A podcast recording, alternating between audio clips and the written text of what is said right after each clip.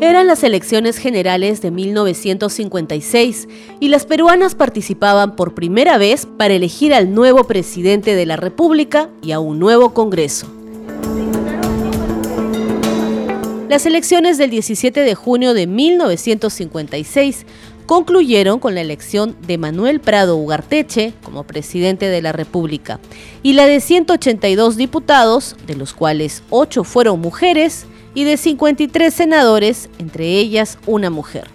A Irene Silva de Santolaya, la primera senadora peruana, representante del departamento de Cajamarca, su hijo Javier Santolaya Silva la recuerda así. Y en esa oportunidad le sugirieron a mi mamá que lanzara su candidatura porque era ya una persona conocida en el campo de la educación.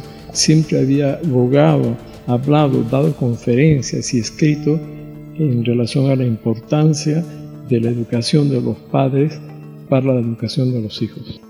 Para el presidente del Círculo de Cronistas Parlamentarios del Perú, Dante Alba Alba, la característica principal de estas mujeres senadoras y diputadas era su preocupación por hacer leyes al servicio de los ciudadanos.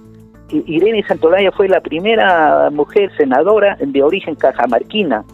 Lo mismo que con ella trabajó la la diputada Matilde Pérez de Palacios, que fue la primera periodista que llegó al Parlamento. Matilde Palacios fue también educadora y fue la, decana de, la Universidad Pontificia de la Católica.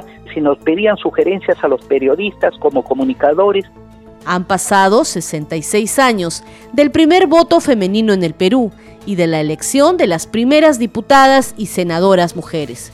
Y aún hay mucho por hacer y tengo el alto honor de presidir una mesa directiva que tiene el 75% de presencia femenina.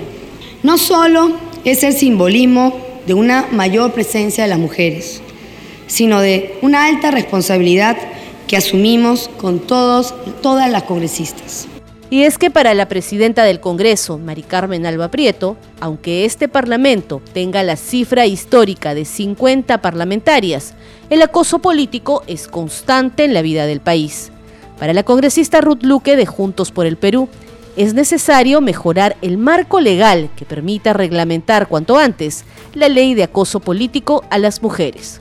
Una cosa que creo que es fundamental es el tema de la reglamentación del acoso político eh, yo estoy presentando un proyecto de ley para fortalecer el marco legal de la ley de acoso político que involucre además a las organizaciones políticas compromisos para generar espacios libres de violencia, para que las mujeres podamos hacer política y no pueda ser solo un espacio pues exclusivo para hombres. De la misma idea son las parlamentarias Flor Pablo Medina del Partido Morado y Kira Alcarraz de Somos Perú, quienes consideran que el acoso político es una piedra en el zapato para quienes deben enfrentar insinuaciones, humillaciones y hasta falta de respeto. Cuentan que muchas veces esto es motivo para que las mujeres se desanimen de participar en política. Se disculpó, entonces ya ahí no más que quede. La ofensa está hecha. La ofensa está hecha, que te dijeron que no podías por ser mujer, que por qué te defiende el otro, que se ponga una falda o apelar a cuestiones. No, eso fue lo peor, que agarraron nuestra vestimenta para insultar a una persona.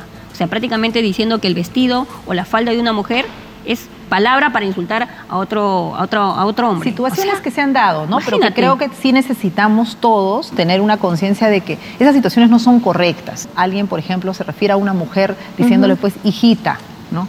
Mamita, bonita. Porque, claro, alguien puede decir, ay, pero si son palabras afectuosas y de cariño. No, son formas, como del otro lado te están diciendo, que tú vales menos.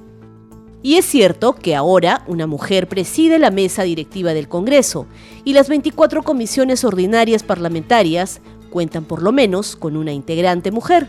Sin embargo, en líneas generales, la participación de las mujeres en cargos de representación política tiende a ser baja en gobiernos regionales, locales y en el Poder Ejecutivo.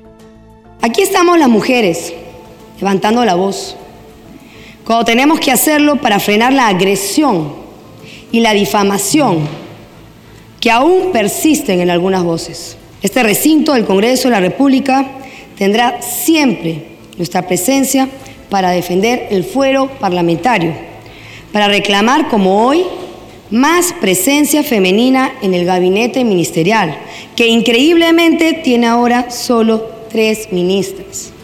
Y para seguir siendo dignas representantes de la mujer peruana. Esta es solo la punta del iceberg. Hay muchos retos para mejorar la representación de las mujeres en la política peruana. Y es que pese a los considerables avances, aún hay una brecha larga que recorrer.